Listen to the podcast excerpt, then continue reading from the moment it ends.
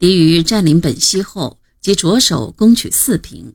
除将第七十一军第八十八师北调外，又将新六军第十四师、第二十二师由辽阳、本溪一带车运至开原地区，加强进攻四平力量，并由北平调九十三军入东北。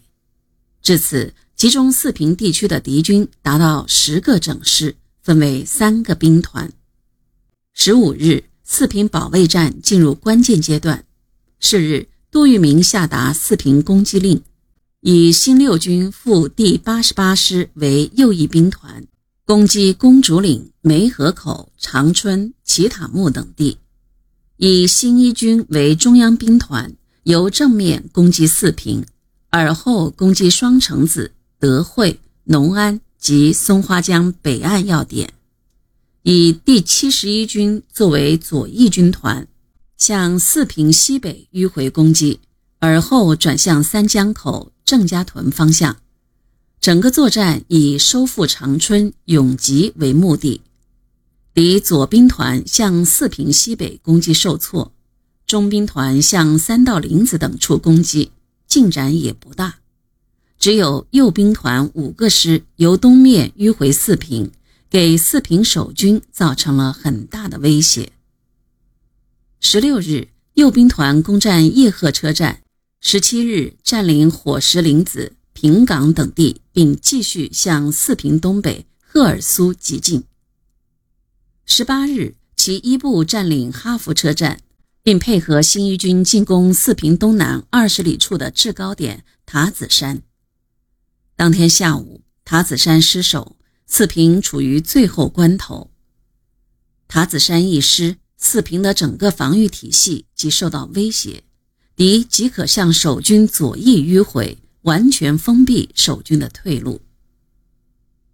林彪表面平静，实际忧心如焚。